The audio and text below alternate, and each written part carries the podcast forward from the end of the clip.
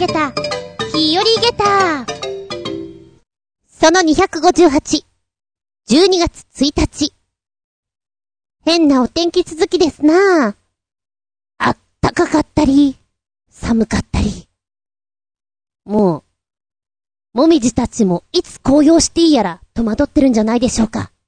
うちにももみじが植えられてるんですけども、ようやく赤くなってきたかな。まあ予想はしていたけどもさ、コロナさんが、こう、ガーッと、勢いを増してきてるじゃないですか。いや、予想はしてたけども。マスク生活には皆さん慣れてきているけれども、ちょっと寒くなってきて乾燥してきて、ああ、換気もしなきゃ。窓開けたりなんかして、もう暑いんだか寒いんだか、何なんだか。まあ、今日ニュース見ていたら、小学校なんかでは、もう常に授業中は窓を開けている。だから窓際の子は寒いよなんていう風に言ってるんだけれども、我慢しかないよね。すごく体温調整難しいなとも思う。まあ、会社に行ってる人もそうなんだけれども、なので、こう自分のね、体温調整がうまくできるように、上着準備しておくのがいいのかなって思う。本当に寒い時にはカイロを、背中の真ん中ぐらいに貼っとくといいですよ、ペタッとね。あったかいお腹のところとかペタッと貼ってください。私は、もう寒くていかんってなった時には、ネックウォーマーします。あれがあったかいんだよね、ぬくぬくしてね。もうやる気なくなっちゃうけれども。ちなみに、おいら日曜日にお芝居の先生なんぞをしているわけなんだけれども、スタジオのドアは、まあ、ほぼほぼ開けてますね。本当にうるさい、うわーって叫んだりするときだけ閉めている。けれど、基本開けてるよって。もうフルオープンで行っちゃうからねって感じでやってます。いや、それにしても、もう12月って早いよね。あ、クリスマスケーキ頼んどかなきゃ、また買えなくなっちゃうわ。さてさて、師走ってことで、皆さん、お忙しくなるかしら？走りましょう。2020年最後までちなみにね、1日に配信日っていうのが、あ、あんまりないかも、と思ったの。1日って言うとさ、なんかお得な感じしない？月が変わって忙しいんだけれども、あ、1日はお得というのも、やっぱり昔ながらの映画の日という印象が強いのかもしれない。何ですか？通常は映画がお高い。けれども1日に行くと1000円で見られる。というのが、昔ながらの私の記憶の映画の日なんだけれども、今調べたら、あ、違う。記憶違いだ。映画の日というのは、毎年12月1日。おお、今日のことじゃないですか。元をたどりますと、1896年、神戸において日本で初めて映画というものがいっぱいこう、いっぱいだって 一般公開されたんです。それを記念して、記念日を作ろうじゃないかということになったんですが、実際は映画を上映していたのは11月25日から29日の間になるんですが、なんか11月25日って中途半端だよね。わかりやすいとこで言ったら、あ、じゃあ12月1日を映画の日にしようっていう風になったらしいです。うーん。で、私が言っていた1日はお得な映画の日っていうのは映画感謝サービスデーのことで今現在も行っているところが多いんじゃないかなと思います。え、今映画っていくらよ？おいらの最後の記憶でいくと1800円なんだけども、1900円になってんのかな？です。この映画サービスデーの時には1100円になるとか。映画好きなんだけれども、ちょっと高くね？結構美味しいご飯食べられちゃうよっていうのがあって、あんまり足運ばなくなっちゃったかなぁまあ前はね、住んでるところのすぐ近くに映画館があったから、行ってたっていうのもあるんだけども、行くとしたら、1日か、レディースデーに行ってた感じですね。あと、レイトショーね。まあ、高いなって思う。高いなと思う中、もっと高いところがある。映画チケット料金世界ランキングトップ 10! ダカダカダカダカダカ。これ、えー、ちなみに日本はですね、第5位、1900円。第4位、ノルウェーの2000円。第3位、スイスで2200円。第2位、アンゴラ。2400円。そして、そしてそして驚きの第1位は、サウジアラビアの、な、な、な、な、な、な、なんと、なんと、6600円。チーン！高え高えよ、ちょっと。え、ちなみに、トップ10って今言ったんですけれども、10位からね、7位ぐらいはそんな変わんないね。ただ今、ドルになってるので、基本皆さん1800円なんだけども、小刻みに、16ドル39セント、そして16ドル4セントって、こうなんか、小刻みに10位から上がってきてる感じですね。ふーん。でもって、アジアの映画チケット料金ランキングっちゅうのもあって。あ、日本？日本はね、1位だよ。1900円トップです。安いなぁ。10位のマレーシア、400円。これはいいよね、ワンコイン以下で見られるっていうのは。で、9位がインドネシア420円。8位がベトナム470円。嬉しい、これは。7位、タイの540円。6位、お隣韓国は920円。1000円切ってくれたらもう万々歳ですよ。そして第5位がシンガポール950円。小刻みに行くよ。4位が台湾980円。1000円超えてきましたよ。3位が香港1050円。2位が中国1300円。1位と2位の差が、でかいなでかいよ。今、映画の値段高いなって思ってるんだけども、鬼滅の刃みんな見てるなすごいな、家族みんなで行っちゃうし、ちっちゃい子供も見てるし、何度も見に行っちゃってるし、あの髪型にしてる人もいるし、ねえ、もう、2020年鬼滅は、凄まじい勢いだった。映画館遠いからな今は。本当に、見たいなと思ってもなかなかちょっと足を運べんでいます。そんな中、見たい今年2回目に見たいと思っているのが、1回目は、あれです。ホラー映画、事故物件。あれ面白そうだなと思っていた。が結局見れていない。そして今、見たいすごい見たいって思ってるのが、寺門ジモンさんの初監督作品。フードラック、食運。これめっちゃ見たいんだけど。いや、最初は、まあ、芸人さんがね、なんとなくネタで、こう、映画を撮ってるかなぐらいの、そんなに、こう、ガツンと来る映画じゃないだろうぐらいに思っていたの。だけど、この間ラジオで、ジモンさんがね、喋っていて、あれ？この映画、ちょっと違うかも。見たいっって思った作品です。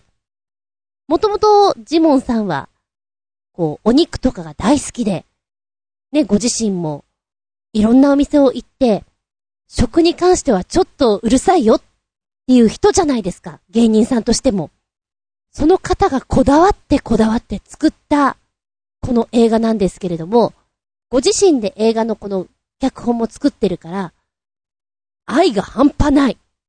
この人に頼もうっっていう役者さんにみんなね、依頼かけていて、そのね、情熱っぷりが半端ないなと思ったのよ。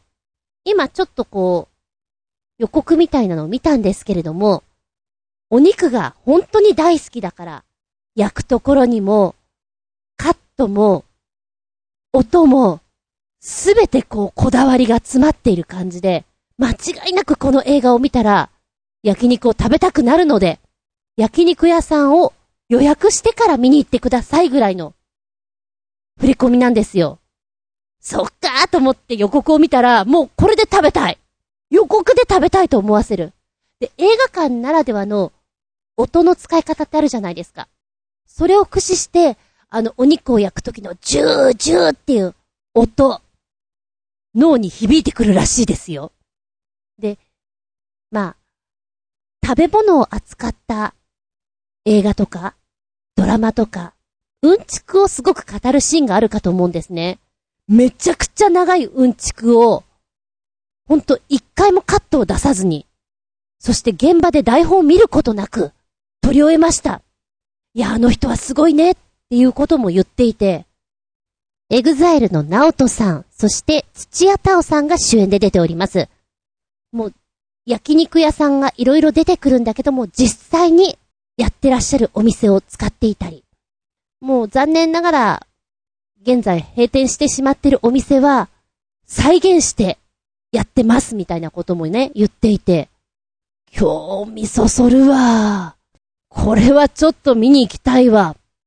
予告を見ると、最近、焼肉食べてますか？っていうテロップが出てくるんです。うん。食べてるけど、食べてないって思っちゃう。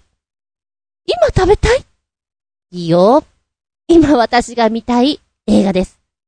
あと、12月に、大泉洋さん、室剛さんたちがやる、三国志ね。あれもなんかちょっとコミカルで面白そうですね。お正月映画として。今気になっちゃってるなぁ、なんていうお話をしつつ、すげえオープニングから喋っております。しばしお付き合いくださいませ。お相手私。1日は、丸亀製麺にお行きなさい。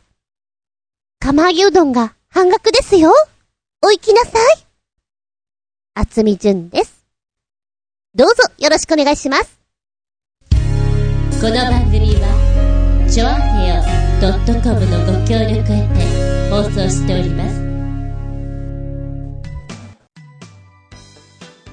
遠い遠い昔。そう。小学校に上がるかどうかっていうあの辺。皆さんは自転車にすぐに乗れた方ですか？覚えてますか？この間自転車屋さんでパッと見た時に、お子ちゃま用の自転車なんだけども、2万5、6千円したのね。え、高いえ、でも補助輪ついてるでも高いすごいな。今こんななのか。おいらが子供の時には、まあ、大抵キャラクターがこう横のとこに書いてあってな。カゴとかにもなんかリボンがついてるようなな、感じの、そういうお子ちゃまチャリチャリでした。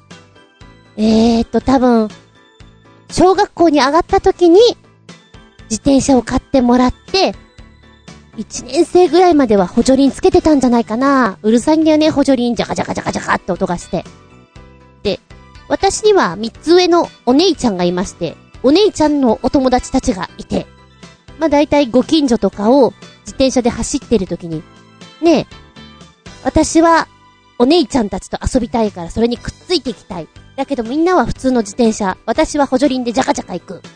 なんかついていけないような感じの雰囲気がありましたね。結構大きくなっても言われていたのが、じゅんさ、自転車フラフラするよねっていうのは言われてたかななんかフラフラしてるらしいです で、あのー、お兄ちゃんたちといると、結構スパルタなね、教え方だった気がするんですね。よしこの坂を降りろみたいな。まあでも、補助輪を外して、誰かに後ろを押さえてもらいながら走るっていう記憶はあんまりないんですよね。まあ多分やってもらったと思うんだけども。今の子ってさ、補助輪なしで走るのが早いみたいね。というのも、私が子供の頃、保育園とか幼稚園とかに行ってる子は、三輪車とか、そういった乗り物にね、乗っていたんだけども、今は三輪車っていうのじゃなくて、それを買うならばストライダーを買え。まずはもう、自転車により近いものから、といった乗り物を与えてるようですね。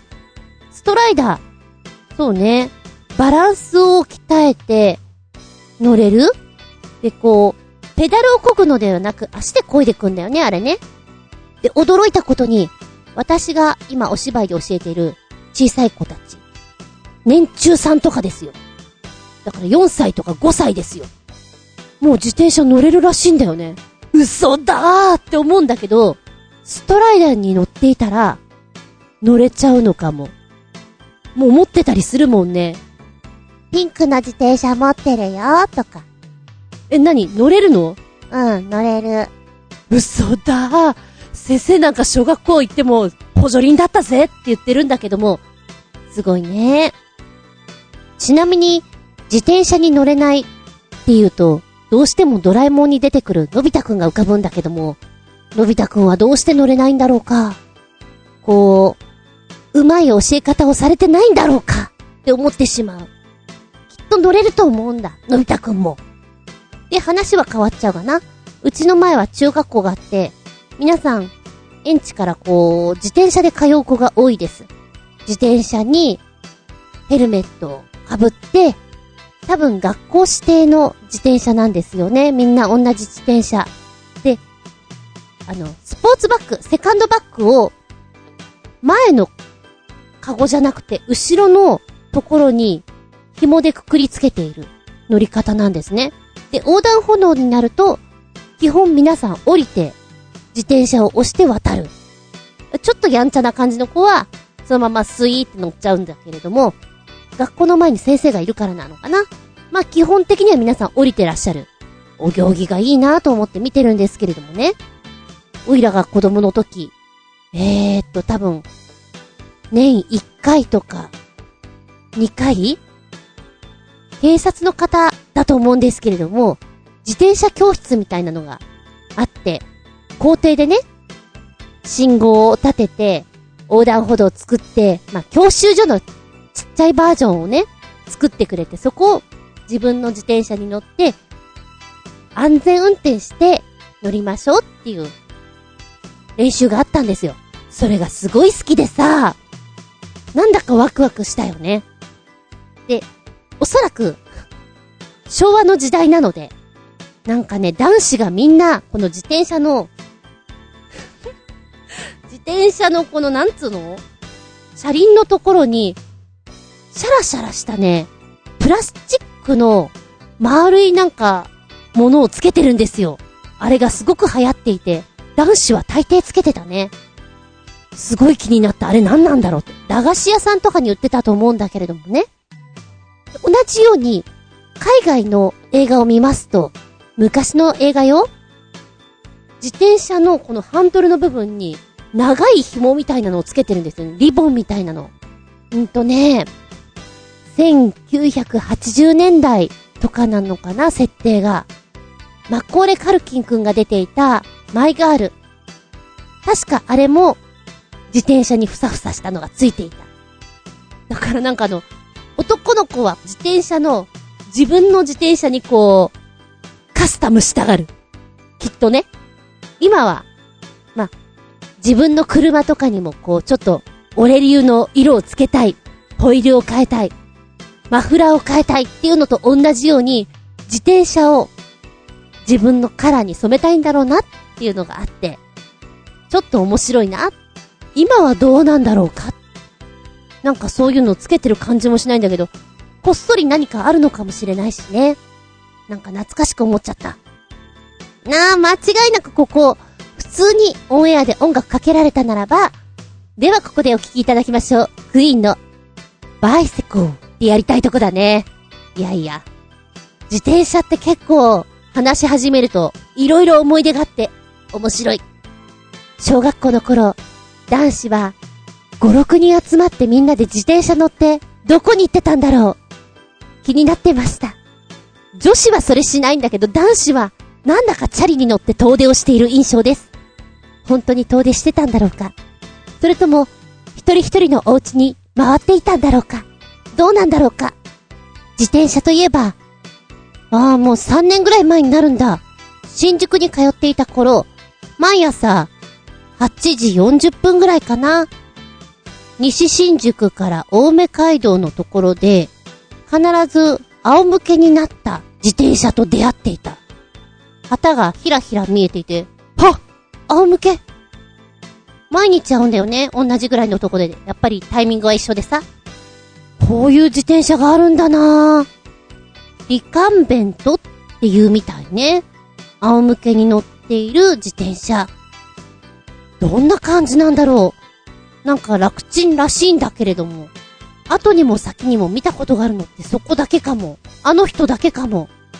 まあ、でも、実際役者さんで仲良くしていただいた方がね、自転車すごく好きで、え、どういうの乗ってるんですか？って言ったら確かこういうの乗ってるって言ってた気がする。だから、意外といるのかな？見てないだけで。ねえ。リカンベント乗ってみたいです。んで、昔はね、遊園地とかで、面白自転車集めましたていう広場が結構あったんですけども、今は少ないんですよね。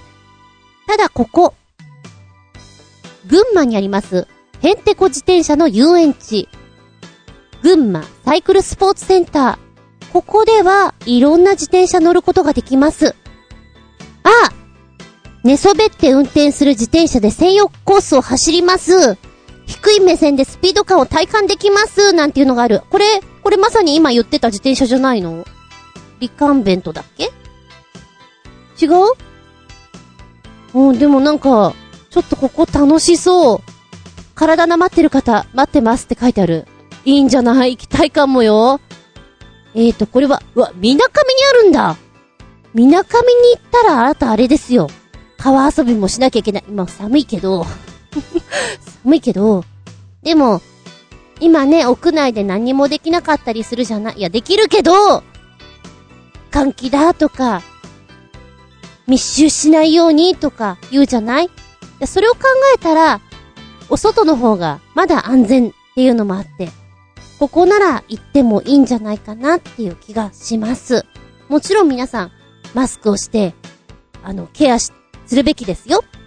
ケアしないといけないんですけれども、いやもう何もかも怖いからどこにも行きませんって引きこもってるだけだと、ねえ、観光業者も大変だし、ちょっと勇気出して行ってほしいなぁなんて思います。これ楽しそうです。行きたいです。はい。自転車のお話。あれなんでこれのお話になったんだっけ？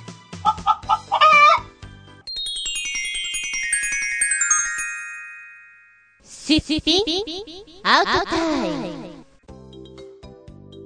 今回のテーマは、買ってよかったものグッズのお話、なんてのをしていきたいと思うんですけれども、2020年新たに何かお買い物した。これよかったな、なんていうもの、ないですか？いや、買わなくてもよかったわ。後悔してるもの、ありますか？今年はさ、緊急事態宣言もあって、ステイホームすることが多かったから、お買い物、うーん、するにしても、ショップに行って、物を実際見て、というよりも、ネットで、こんな感じかなっていう当たりをつけて買う方が多かったんじゃないかななんて思います。買ってよかったなって思うのは、スマートウォッチですかね。結構私は腕時計、よく見る人なんですよ。なんだかこう、今何時ってすごい気になる人。プラス、何日だっけっていう日付、チェックによく使ってるんですね。なので通常の腕時計で、えー、できたらストップウォッチがついていて、で、ああ、電波だといいよなーって感じで使ってたんですけれども、スマートウォッチのこの多機能具合、万歩計がついていて、電話が鳴ったら教えてくれて、メールも教えてくれて、音楽も遠隔操作できて、睡眠？どのぐらいしてるかも教えてあげるよ。脈拍？どうぞ聞いてください。なんか、ちょっとワクワクするなと思ってさ。私は結構睡眠が、んなんていうの？飛び飛びにする人なんですよ。トータルでは5、6時間寝てると思うんですけども、2時間寝て起きて、3時間ぐらい別のことやってまた2時間寝るとか、お昼寝入れたりとか、そういうのがあるので、あの、スマートウォッチとかでも、お昼寝までチェックしてくれるのがないとかさ、いろいろあるのね。で、今持ってるのは、お昼寝までちゃんとチェックしてくれるので、あ、これいいなと思って。ただね、この間気づいたのが、あの、バイクに乗っている振動を、あ、ご主人歩いてるって思うらしくて、凄まじい数になる。うん。この間ちょっと気づいたんだよね。バイクに乗っていてなんか数増えてるような気がするなと思って。そうか、そういうことかと。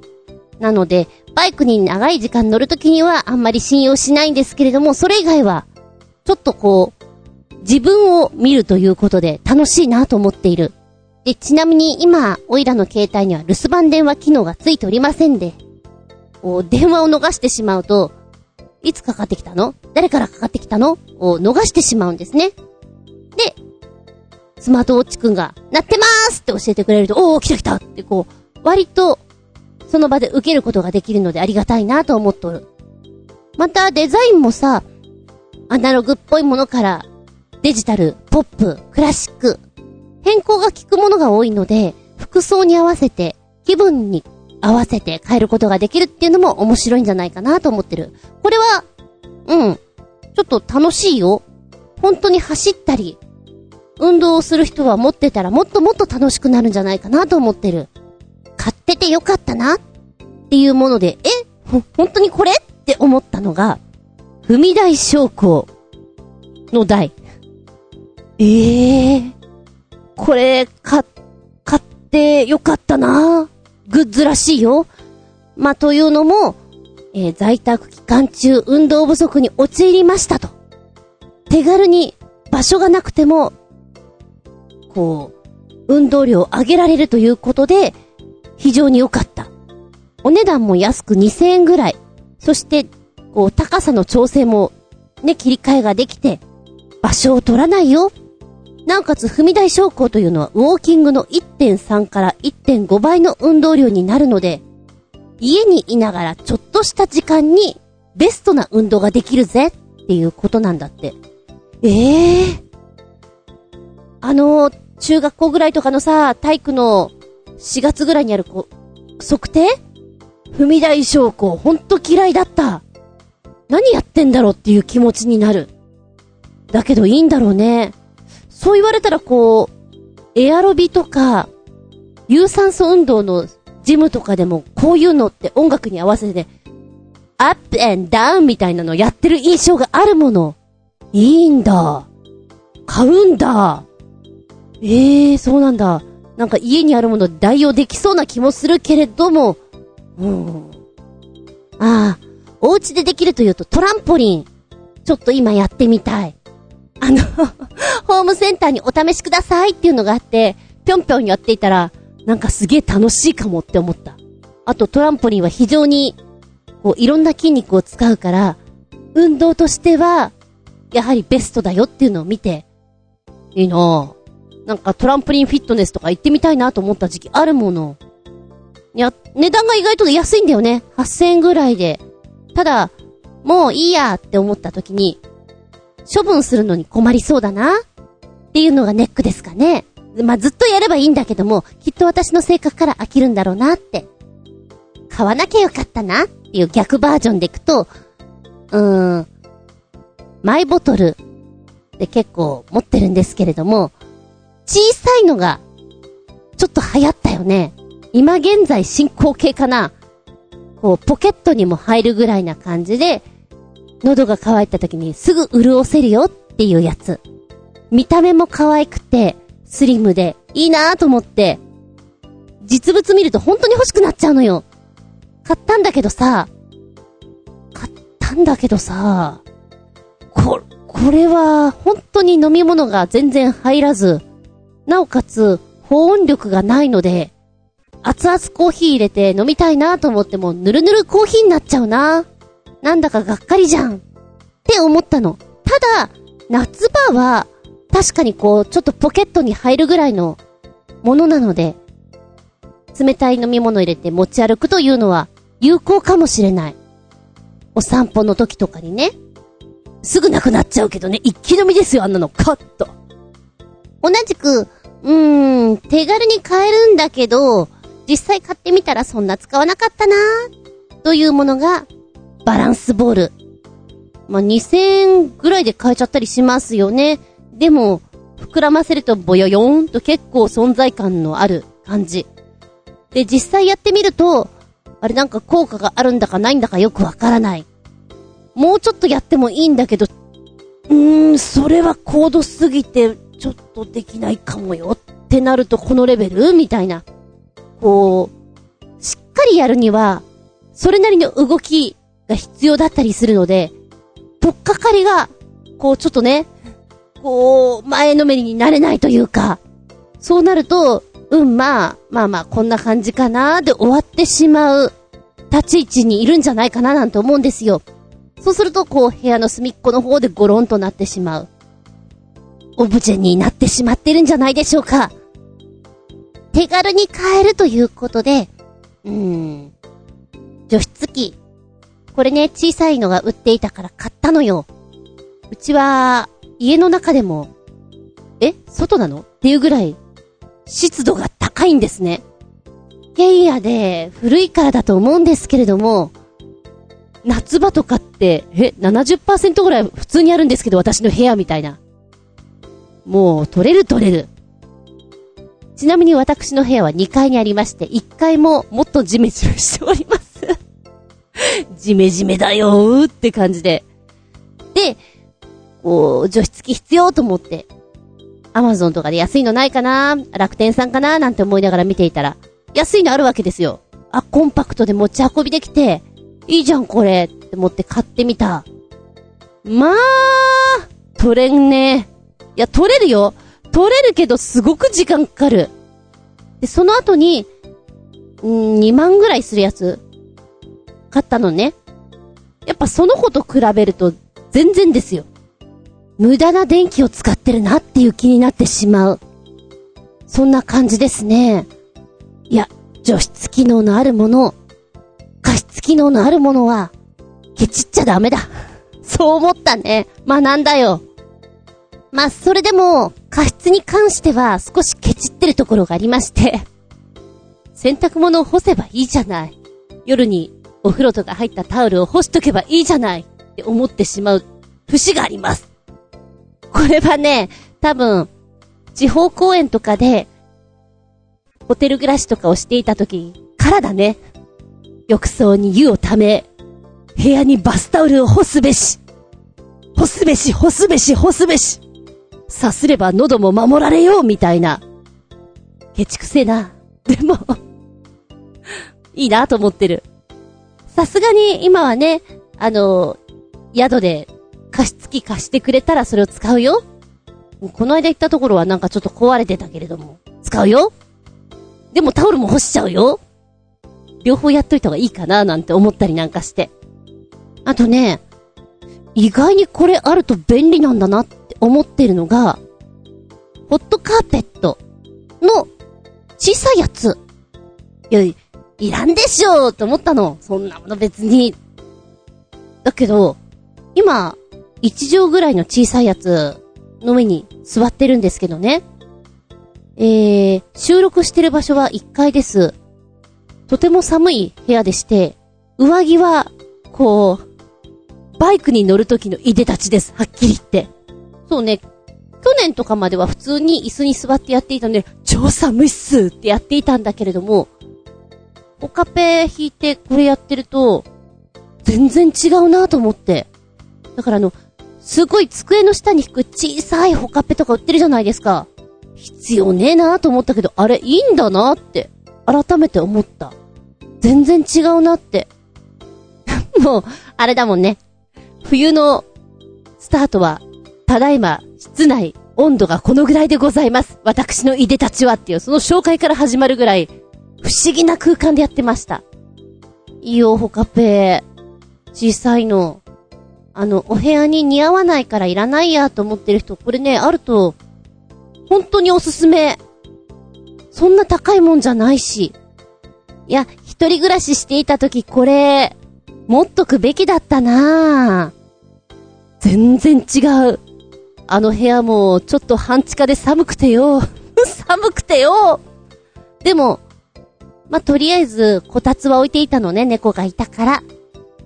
こたつと暖房でしのいでいたんだけど、ポカペがあったら暖房いらなかったかもぐらい、ポカポカになれるなって今、実感してる。買えばよかったのに、自分。あん時。なんか部屋が狭くなるから嫌だなとか色々考えていたのもあるかもしんないんだけど、こたつ置いてる場合じゃなかったな。うん。いや、ホカペ。ホカペだよ、いいよ。うん、最後に買ってよかったなっていうのは、観葉植物になるんですけれども、オイラ、育てるの下手です。ま、だいたい死んでっちゃう。まどちらかというと、ほったらかしで OK な子の方が向いてると思うんですけれども、春ぐらいだったかな？多肉植物で、モニラニアという、こう、ちょっと、育ててみたんですね。で、モニラニアってどんなのかっていうと、うさぎの耳みたいな形で植物が育っていく。だからキュートですよっていう売り込みなんだけれどね。難しくなくてキュート。楽しいじゃないですか。実際やってみて、あの、確かに難しくないんですよ。でも、うちのモニラニはね、なんかあの、ぐんぐんぐんぐん伸びて、あれなんかちょっと、うさぎの耳じゃなくなってきたよな。とかそういうのを見るのが面白くてね。まあ、どうも、あとうちのニャンズが2回ぐらい、いや3回ぐらい、倒してしまって、ボロッと外に出てしまったんですよ。そしたらなんかあの、ちょっと形が変わってしまって、うさぎさんの可愛い耳がニョキニョキっと出ていたのが、なんでしょうね。うさぎの耳みたいなのが、ぐんぐん伸びて、まるで両手のようになったんですね。で、その真ん中に耳みたいなのが出てきて、まるで人の形みたいになったんですよ。C って言うんだったら、ウェーイって感じ？ウェーイで、何この形？なんだろう？ちょっとおかしな形になってきてる。この間までそんな形だったんですよ。なんか見てるのが楽しくてね、今日はウェイだなーなんて思いながら、癒されるなーと思っていたらまた倒されてしまって、今度ちょっとねじれた感じになってしまって、なんか今若干かわいそうな感じなんですけれどね。このモニラニア、面白いですよ癒されますよ。なんか見ていて、ほっこりできる。あのー、ぜひあなたのデスクの上にいかがですか？うさぎの耳のようなモニラニア。写真で見ると超可愛いの。本当にね、まん丸い豆の上にうさぎの耳がぴょこんぴょこんと出てるの。こうはならなかったけど、うちのモニラちゃんもなかなかウェーイで可愛いよ あの、おすすめです。買ってよかったなと思ってます。種がいっぱい入っていたので、もう一回戦できるなと思っています。買ってよかったなグッズ。あなたはどんなのがありますか？振り返ってみると面白いし、記録に残しとくと、おーって思うだろうね。ってな感じで、本日、すっぴんアウトタイム、買ってよかったなーのグッズのお話してみましたよ。この番組は、ちょあへよ .com のご協力へて放送しております。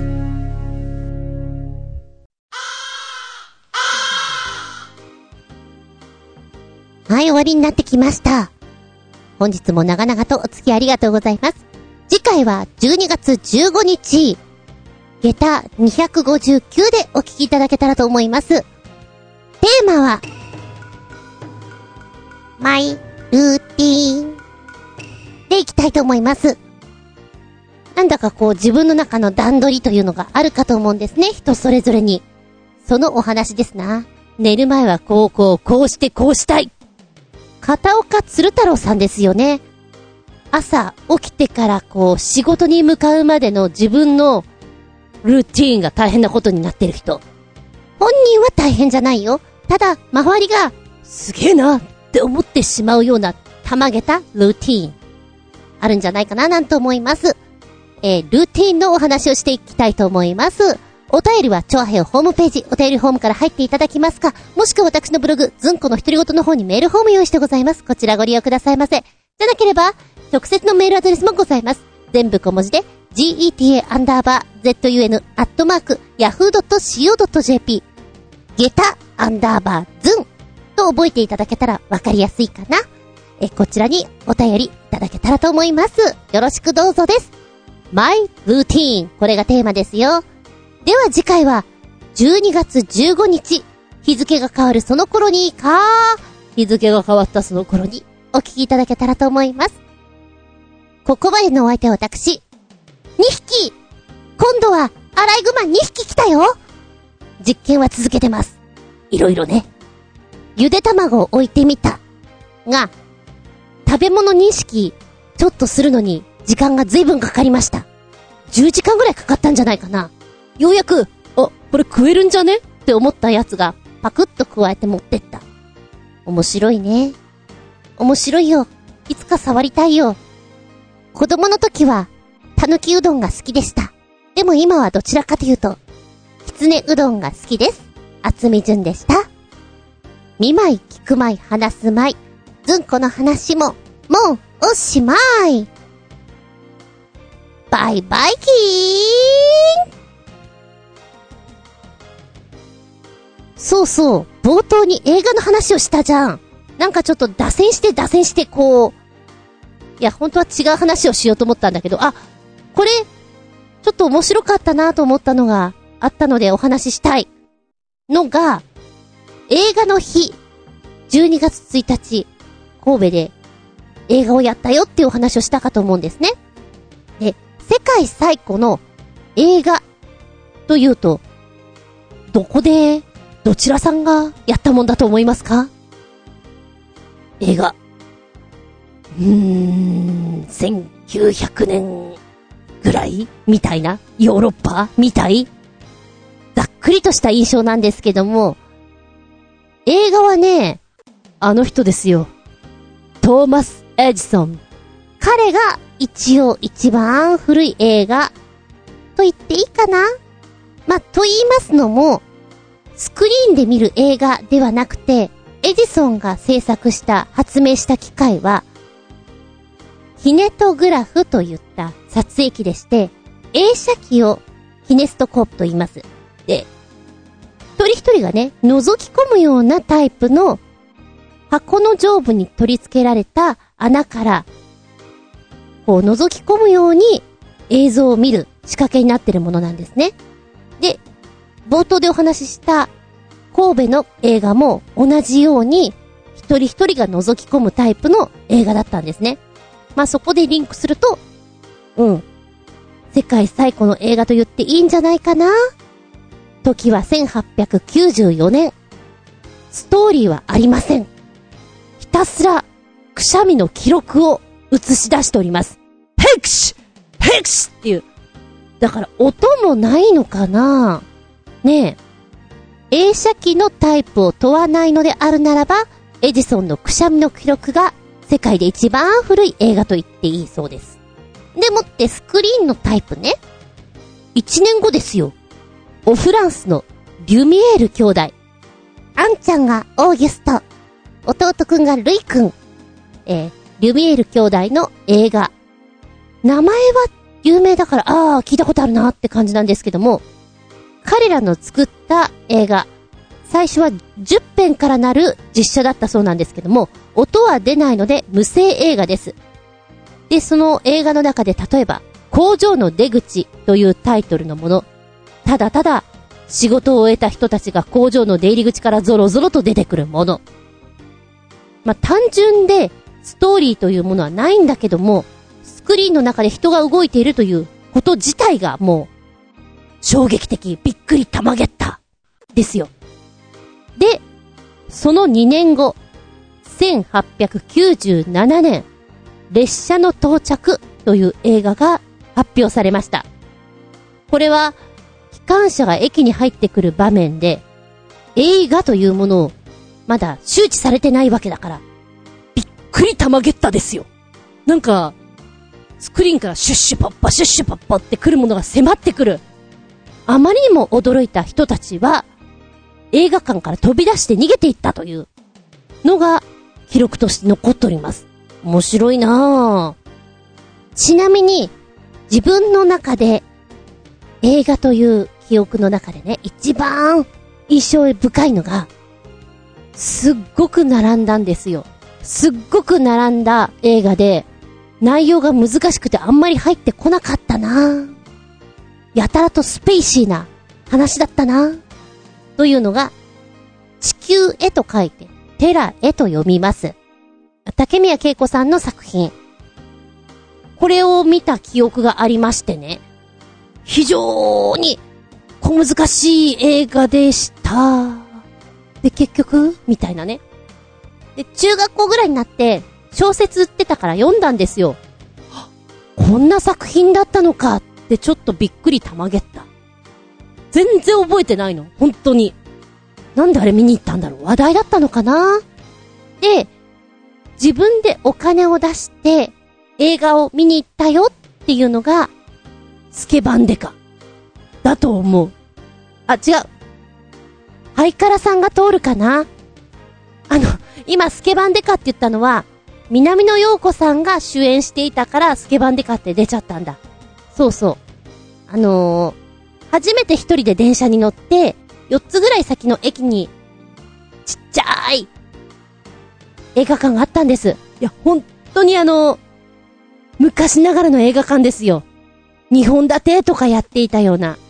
入り口入ったら、こうカウンターでポテトチップとか売っていて、ポップコーンとか洒落たものはね、あんまない。あったとしても袋に入ってるやつ。いや、懐かしいなあそこが普通に映画を見るところだったからな東映漫画祭りとかそこで見たな今、思い出しちゃった。そこで、ハイカラさんが通るを見たな懐かしい。皆さんの映画の記憶って、どんなの残ってますか？ああ、見たいな。寺門ジモンさんの映画、見に行っちゃおうかな、久しぶりに。